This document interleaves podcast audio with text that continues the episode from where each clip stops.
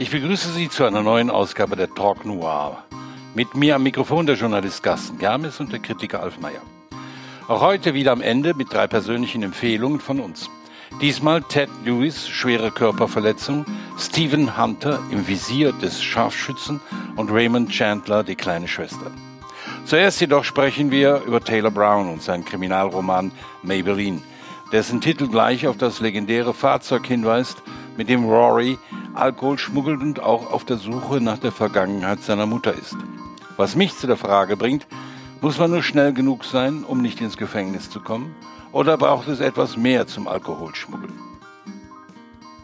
Ja, das, das hängt in dem Fall dieses Romans schon sehr eng zusammen. Alkoholschmuggler äh, in Amerika mussten schnell und gut fahren können. Ich habe irgendwo sogar gelesen, dass, ähm, dass das Autorennen in Amerika seinen Ursprung daran hat, dass während der Prohibitionszeit und auch danach die sogenannten Runner, also die, die mit ihren Autos den illegal gebrannten Schnaps und Whisky vertrieben haben, begnadete Autofahrer sein muss, äh, weil natürlich Sheriffs, äh, Steuerbehörden und andere immer hinter ihnen her war. Das ist ähm, so gesehen in dem Augenblick, wo man nicht im Supermarkt alles frei kaufen kann, ist, glaube ich, der Zusammenhang zwischen Alkoholschmuggel, Genuss von gutem Whisky und gut Autofahren können ziemlich, ja, ziemlich logisch und ähm und in diesem Buch äh gibt es ja auch einmal, also gibt es ja so eine Rennbahn, bei der ja sozusagen am Wochenende die Alkoholschmuggler ihr, ihr, ihr Können ausstellen und äh, sozusagen gesetzeskonform ihre Künste miteinander austragen. Also es gibt den Zusammenhang, gibt übrigens auch einen Roman von Stephen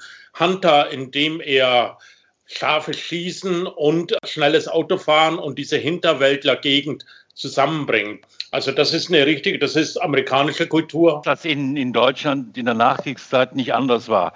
Wenn hier über die Grenze Kaffee und, und, und Zigaretten und Medikamente geschmuggelt waren, musste man als Schmuggler auch schnell unterwegs sein. Also das ist, glaube ich, ein weltweites äh, Phänomen, oder? Berühmter Roman von Nicholas Freeling, der erste, Gun Before Butter. Also wo es um den Schmuggel an der, an der deutsch-belgischen Grenze, deutsch-niederländischen Grenze Grenze geht. Äh, damit hat er seine, seine Karriere angefangen, Nicholas Freeling. Und Schwarzmarktgeschichten, ich bin auch mit sowas aufgewachsen, ja. Also das hat zur, zur Jugendkultur sozusagen gehört, auch im Allgäu. Ich bin Jahrgang 52, wie äh, das Jahr, in dem dieser Roman spielt. Ich hatte auch, also auch das Holzbein, äh, was man im Roman antrifft, kannte ich aus der Nachbarschaft. Es gab einen Nachbarn, einen Bauern namens Karl, der hatte ein Holzbein und manchmal, je nach Wetter, hat es wahnsinnig gequietscht, wenn der gelaufen ist. Also das hat so im Gelenk gequietscht und ich habe den auch erlebt am Abend, wie er auf dem Sofa saß und das abgeschnallte Bein neben ihm stand.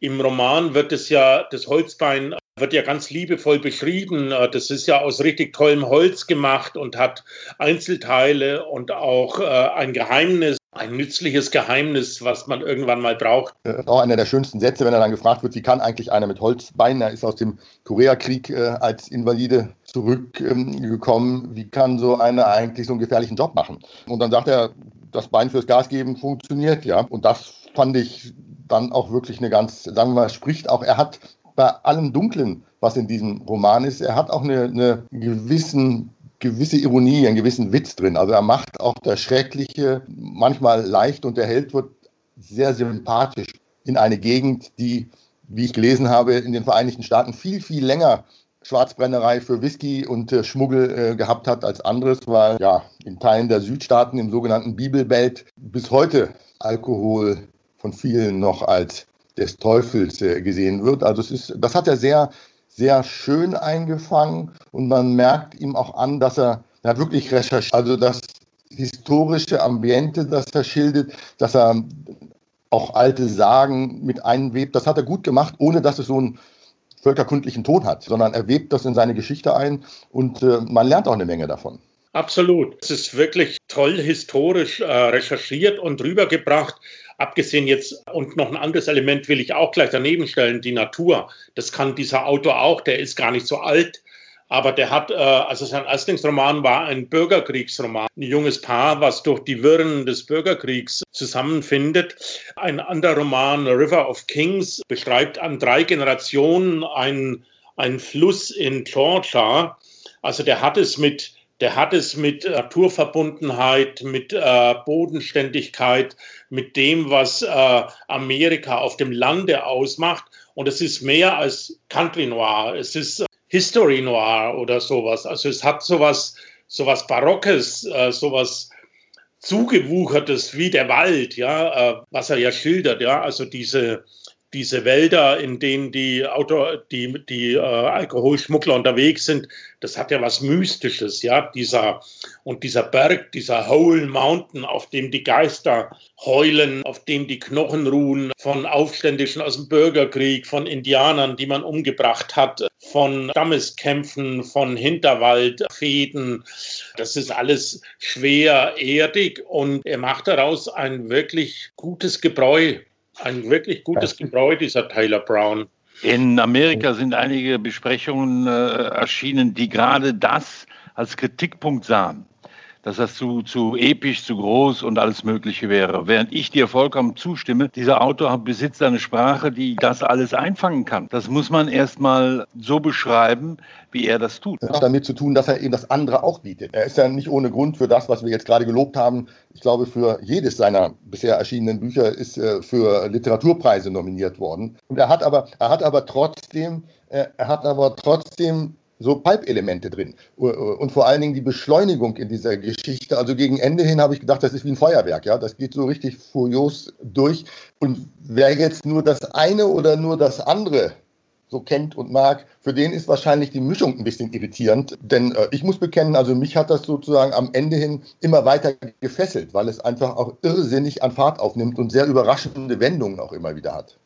Ja, und es hat auch äh, durchaus Action, also Autorennen, Kämpfe. Diese Szene mit dem Flugplatz fand ich völlig irre. Also so habe ich, so habe ich die Schwarzbrennerei und die Prohibition und das ganze Geschäft damit noch nie irgendwo dargestellt gesehen, äh, also wieder in der Wildnis ein Transportflugzeug landet und die alle mit ihren aufgedonnerten Autos bereitstehen in die dann, in die dann äh, der, also da wird Zucker aus Kuba, äh, Zucker war rationiert in den USA und Zucker hat man für Schwarzbrennen gebraucht, da wird der Zucker aus Kuba eingeflogen und das ist eine richtige, also das ist eine richtige Filmszene, was sich da auf diesem Flugplatz auf diesem Flugplatz abstellt.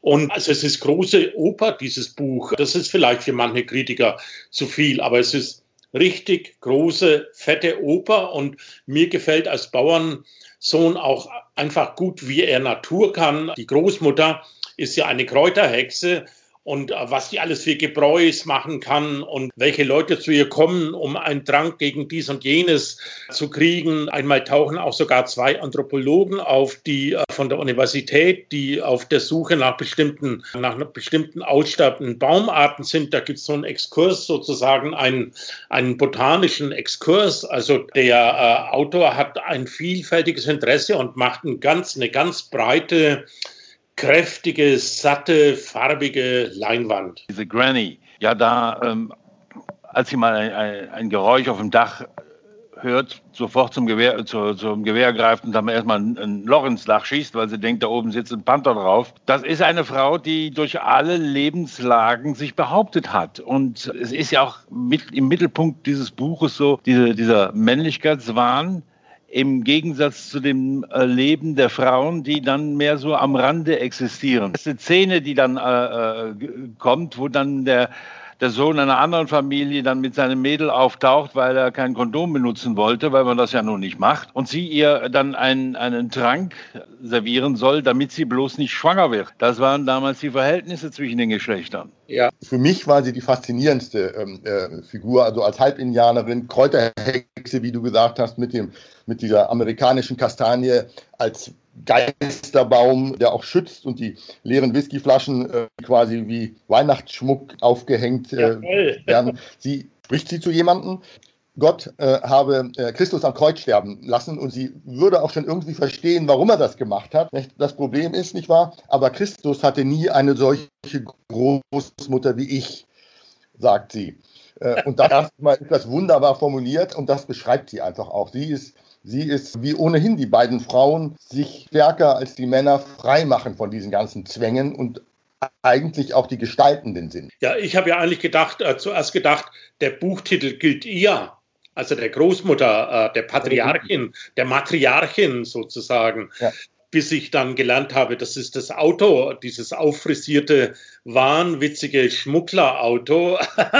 also auch Autonarren kommen, glaube ich, in diesem Buch gut auf ihre Kosten. Äh, dass er diesen Ford Pickup, der ja auch hochgetunt ist, von einem seiner Freunde oder von seinem besten Freund, der Mechaniker ist, da macht daraus ein richtiges Auto, mit dem man auch schmuggeln kann und Rennen fahren. Und dass er das ausgerechnet, dass dieses Auto auf den Namen der Großmutter hört, Maybelline. Das sagt ja auch was. Und das sagt ja auch was über diese gesamte Geschichte, die ja auch eine Geschichte ist, wo Rory, also der Enkel, die eigene Familiengeschichte versucht zu erkunden. Er will wissen, warum ist deine Mutter, warum ist sie so, Warum sagt sie nichts mehr? Was war das für ein Ereignis in der eigenen Familiengeschichte? Und da wird es dann teilweise richtig archaisch. Also da kommen dann so Clan-Strukturen rein. Es gibt Blutrache. Es gibt vielleicht nicht nur in den 50er Jahren, vielleicht ist das heute noch weiter verbreitet, als wir denken. Ja, und ich habe gelernt, dass man die, jemand die Augen am besten aus, auskratzen kann, wenn man seinen Fingernagel an einer Kerze härtet, seinen Daumennagel,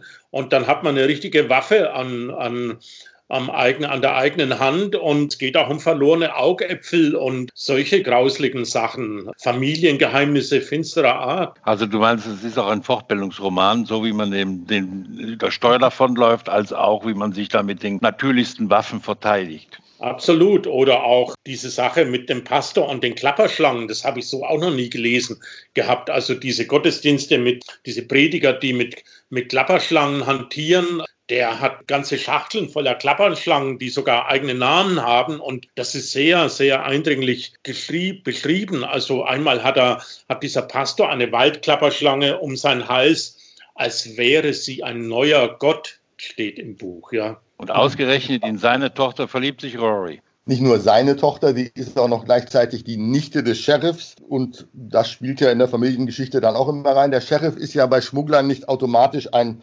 wohlgelittener Mensch. Das heißt, äh, er hat da schon, er hat da schon sich streng genommen unter Kerngesichtspunkten in die absolut falsche Frau verliebt, aber wo die Liebe so hinfällt. Und man verrät ja nicht so viel, wenn man sagt, Oma freut sich. Also Granny findet das gut, äh, dass der Junge, der ist ja erst Anfang 20. Also wenn wir von Granny und dem Kriegsinvaliden sprechen, dann denkt man vielleicht, die seien irgendwie so 40 und 70. Der Junge ist als Anfang 20-Jähriger mit dem Holzbein aus dem Krieg in Korea zurückgekommen.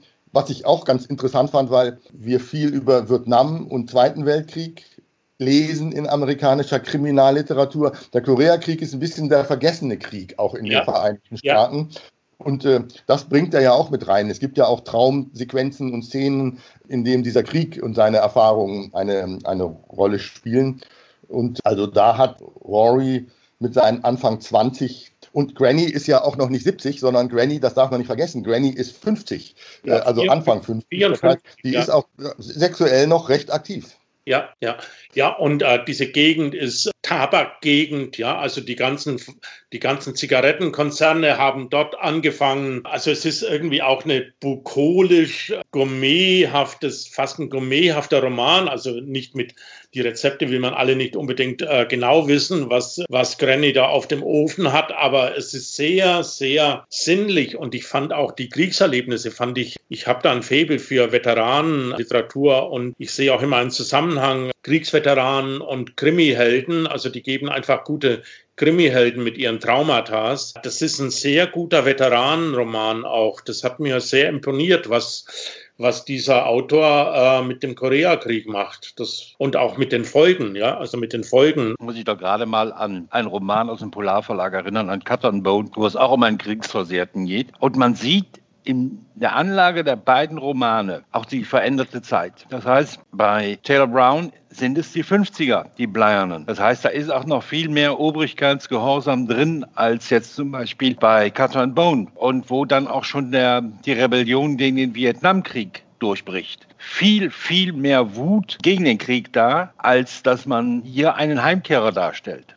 Immer mal wieder angesprochen, irgendeiner Kneipe, glaube ich, war das, wo ihn dann ein älterer Kriegsveteran äh, anspricht über den Zweiten Weltkrieg und äh, über seine, oder den ersten, glaube ich, war es sogar, und dann über seine Erlebnisse berichtet und über dieses Gemetzel und über die Unsinnigkeit auch von, von Krieg. Und das sind Debatten, die man kennt und wo er dann darauf hinweist, das war jetzt in Korea in den 50er Jahren auch nicht so ganz anders. Das heißt, er erinnert schon auch an diesen vergessenen Krieg in der öffentlichen Wahrnehmung äh, und hat ja was, weil du gerade Cutter und Bone angesprochen hast, der Autor selber hat ja gesagt, er sei durch den äh, Song, äh, wie heißt der, Copperhead Road, glaube ich, äh, ja von Steve Earle äh, äh, auch beeinflusst worden. Da geht es ja auch um einen, wenn man so will, Kriegsrückkehrer, in diesem Fall aus Vietnam, Veteran, kommt aus einer Schwarzbrennerfamilie und jetzt kommt das Moderne. Schwarzbrennen war in den 60er dann auch nicht mehr so aktuell und in den 70ern. Das heißt, da ging es dann um Marihuana, dass man eben sozusagen in andere Drogengeschäfte reingeht. Und das, das fand ich dann auch ganz spannend in der Szene, die du, Alf, geschildert hast, mit den beiden Naturforschern, die dann auch sozusagen das eine oder andere bewusstseinsverändernde äh, Mittelchen von ihr wollen oder mit ihr darüber sprechen, dass er dann, das, das fand ich richtig komisch, dass er dann sagt, einer dieser Forscher kam übrigens aus den Niederlanden. Und da, da sei das ja sozusagen mit bewusstseinsverändernden Mitteln damals schon etwas entspannter gewesen als in den Vereinigten Staaten. Also das fand ich, fand ich eine schöne, schöne Szene, musste ich richtig lachen fast. Absolut. Ja, und das Veteranenthema, so viel, also ich habe mich mit dem Autor äh, beschäftigt, habe auch seine anderen Bücher. Dieses Veteranenthema hat er durchgehend in seinem Erstlingsroman war es der Bürgerkrieg. In seinem neuesten, der gerade erschienen ist, der heißt Pride of Eden. Da geht es unter anderem auch um misshandelte Tiere. Da gibt es einen Vietnam-Veteran und einen Afghanistan-Veteran. Also die sozusagen die raue, grobe Sei Unterseite Amerikas. Das ist das Thema von Taylor Brown. Und der hat da ein, ein, breites, ein breites Auge. Das ist, sind nicht kleine Bücher, die er schreibt, so äh, irgendwie so eine, so eine Handlung, die auf eine Handfläche geht. Das ist richtig üppig. Das ist ein richtiger Chronist. Das ist ein großer Autor. Man hat ja Autoren, die haben ein Thema. Ja. Die schreiben mehrere Bücher über, über, über das Thema und das wird sich bei denen auch nie schließen. Also interessant ist ja auch der, der Wechsel zwischen, wie man mit Veteranen umgeht die werden ja normalerweise vergessen. Am liebsten wird man, schließt man sie aus, um nicht erinnert zu werden. Was in den 50er Jahren, wo der Roman spielt, noch viel stärker ist als jetzt bei Catherine Brown in den 60ern, wo die Veteranen anfangen, sich zu politisieren und auf sich aufmerksam zu machen. Und ich glaube, dass auch ein Ausdruck einer Gesellschaft ist, wie man mit Opfern dieser Gesellschaft umgeht. Und Rory ist ja nun mal ein Opfer. Dann kann man nur an dem Rand der Gesellschaft landen weil mhm. es kein Auffangnetz gibt. Und er ist eben kein Held dass über den Koreakrieg anders gesprochen wurde oder anders wahrgenommen wurde. Die Amerikaner, die aus dem Zweiten Weltkrieg zurückgekommen sind, waren Helden. Ja. Oder habt ihr noch was Wichtiges dazu zu fügen? Ja, mir hat zum Beispiel auch gut, also viele, viele Details. Das ist ein reiches Buch. Äh, zum Beispiel diese, dieses Mädchen, diese junge Frau, in die unser Held sich verliebt. Das ist eine Hutmacherin. Und was man da übers Hutmachen erfährt, dass da mit Quecksilber gearbeitet wurde und dass man davon auch verrückt werden konnte äh, von Quecksilber. Verrückt wie ein Hutmacher gibt es so eine Begrifflichkeit. Er fragt dann ganz ängstlich, nicht wahr, aber du benutzt doch kein Quecksilber zum Hutmachen. Und äh, ja, man, aber das ist ohnehin, fand es eine Stärke des Buches, auch bei den Nebenfiguren. Er, er zeichnet beispielsweise auch die Nebenfiguren wirklich sehr detailliert und sehr lebendig. Das fand es eine Stärke des Buches, äh, dass zum Beispiel nehmen wir diesen Schrauber, den Mechaniker, seinen Freund Eli. Ich habe ein klares Bild von Eli. Also Eli, Eli ist zwar nur eine Nebenfigur, aber der hat, der hat, wenn man so will, wirklich einen eigenen, ganz starken Charakter. Und das hat er sehr gut geschafft. Absolut. Also mich hat alleine schon das Holzbein gewonnen, ja. Also wie er diese Prothese beschreibt, das ist einfach richtig großartig, habe ich so noch nirgends gelesen. Wirklich toll, klingt jetzt vielleicht ein bisschen schräg. Äh, ein anderes Element will ich noch kurz anführen. Es gibt einen Roman von Elmore Leonard, auch aus diesem Milieu, der nicht gut ist. Das war ein früher Elmore Leonard-Roman. Der Titel allerdings sehr gut. Schwarzer Schnaps und blaue Bohnen. Der deutsche Titel, englisch The Moonshine War von 1969 wurde auch verfilmt mit Robert Mitchum, kein guter Film. Das ist oft so zweit, so ein zweit, so wie so ein Volkstheater-Thema eigentlich, diese, dieser Hinterwäldler Schwarzbrennerei. Und Taylor Brown macht daraus wirklich große amerikanische Literatur. Das ist weit weg von Volksstück. Das ist richtig, richtig tolle Literatur. Ich finde es toll, dass das Buch übersetzt ist. Die Übersetzerin nennen sollte, ne? Wer ist Susanna das? Mende. Ah, Susanna Mende hat das Buch übersetzt. Sehr schön. Ich, das prallt, das ist richtige Arbeit. Das ist richtige Arbeit, weil die, die Sätze sind, äh, sind gehaltvoll. Also das, das ist eine reife Leistung. Das ist eine reife Leistung. Gut. Ja, dann ähm, komme ich zu meiner Leseempfehlung. Mag den einen oder anderen überraschen, ist ein Klassiker, Raymond Chandler. Bin deswegen drauf gekommen, weil Brown sich in Interviews auch dazu geäußert hat, dass er während er dieses Buch geschrieben hat, unter anderem auch sehr viel von Raymond Chandler wieder gelesen hat und der habe ihn da äh, auch beeinflusst. Bringt mich also dazu, mal einen Chandler wieder auszukramen. Der Diogenes Verlag gibt ja die Romane von Raymond Chandler jetzt in neun Übersetzungen raus. Ähm, ganz frisch ist die kleine Schwester von Robin Detje übersetzt äh, rausgekommen. Und ich habe mich gefragt, kann man eigentlich Klassiker wenn man so will, upgraden, modernisieren durch Übersetzungen. Und ich muss, nachdem ich das Buch gelesen habe, sagen, ja, man kann. Das ist frischer. Also Detje hat das wirklich, wirklich gut gemacht. Und es ist ja eine Herausforderung, so jemanden wie Chandler, der bekannt ist für seinen Stil. Und die, die Älteren können sich ja noch erinnern, diese schwarz-gelben Diogenes-Übersetzungen, die in den 70er, 80er Jahren in jeder Buchhandlung standen. Das ist 45 Jahre her. Das heißt, da hat sich doch auch sehr viel, sehr viel geändert und er hat es geschafft, in dieser Neuausgabe tatsächlich diesen Stil beizuhalten, auch dieses lakonische, diese teilweise ja absurden Aphorismen, die äh, kommen, diese spritzigen Dialoge. Das hat er modernisiert, ohne aber so abzurutschen in so einen modernistischen Karlauer Stil oder sowas. Also er, er schreibt cool, ohne dass man jetzt Zugeständnisse an so ein, so ein Gegenwartsjargon macht. Und deswegen würde ich das Buch wirklich ähm, empfehlen. Denn jetzt kann man die nächste Frage stellen, warum jetzt wieder ein Klassiker? Nicht? Es gibt so viel neue, gute Literatur. Klassiker sind ja auch deswegen Klassiker, weil sie uns immer noch was zu sagen haben. Und das, das ist gerade auch bei, bei der kleinen Schwester, äh, spielt in Hollywood. Also da kommt die kleine Schwester, Orphan Quest, zu Philip Marlowe, den ja die meisten auch kennen. Sie kommt aus der Provinz, Manhattan in Kansas, und sucht ihren Bruder. Und das führt dann in die Hollywood-Welt von Filmstudios, B-Movie-Stars, Sternchen, Starlets, Superstars, Kriminelle, Ganoven, Korruption. Es ist alles drin, was man braucht. Und diese Sprache, auch dieses, was Chandler eben sehr schön einfangen kann, ist dieser vulgäre Tonfall, der teilweise auch in diesen Milieus äh, herrscht und dieses skrupellose Karrieredenken, der Zickenkrieg, da ist alles drin. Ist also auch heute noch aktuell. Detje selbst hatte ein bisschen Zweifel, weil er hat irgendwann mal im Bayerischen Rundfunk, glaube ich, war es gesagt, naja, das mit dem Frauenbild von Chandler sei so eine Sache, weil da sind ja immer so Blondinen und die schmelzen dahin. Ich glaube erstens, dass er das Frauenbild etwas zu einfach schildert. Da war Chandler dann doch vielfältiger. Und das Zweite ist, ist es wirklich so anders? Also ich sage nur, Me Too ist zusammen mit Hollywood ist jetzt noch nicht so lange her.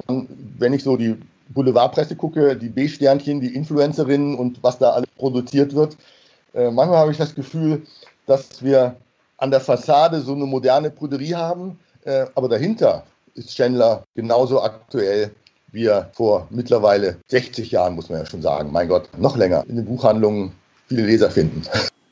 Und ich empfehle Ted Lewis, schwere Körperverletzung aus dem Palmaster Verlag in einer Neuübersetzung von Angelika Müller.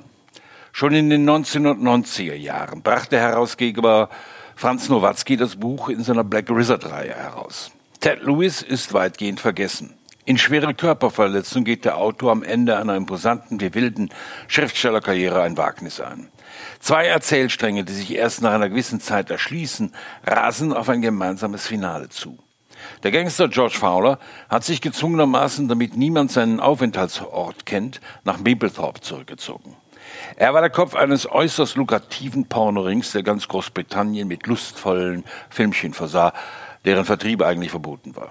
Wir lernen ihn als einen Mann kennen, der eine Last zu tragen hat. Im zweiten Erzählstrang bewegen wir uns mitten durch seine schmutzigen Geschäfte, erleben Verrat wie Rache und begegnen seiner großen Liebe. Es geht um nichts Geringeres als um einen Machtkampf im Pornomilieu. Wenn so viel Geld so leicht zu verdienen ist, weckt das Begehrlichkeiten. Verschiedene Orte, verschiedene Zeiten, nur der Charakter einer hermetisch abgeschlossenen Gangsterwelt hält alles zusammen. George Fowler ist ein Gangster ohne Skrupel, der wie in Shakespeares Königsdrama genau weiß, dass seine Zeit begrenzt ist. Auf die Welt des Verbrechens bezogen heißt das, hast du deinen Laden nicht mehr im Griff, wird ein anderer ihn übernehmen. Ted Lewis gelingt es in schwere Körperverletzung, den Zweifel, das Misstrauen so weit zu schüren, dass es wie ein Gift die Wahrnehmungen trübt. Den Hinterhöfen entkommen, hat sich Fowler nach oben geboxt, um nun aus dem Schatten heraus zu reagieren. Nichts ist schlimmer, als auf den eigenen Tod zu warten, wenn man weiß, dass er bereits auf einen lauert.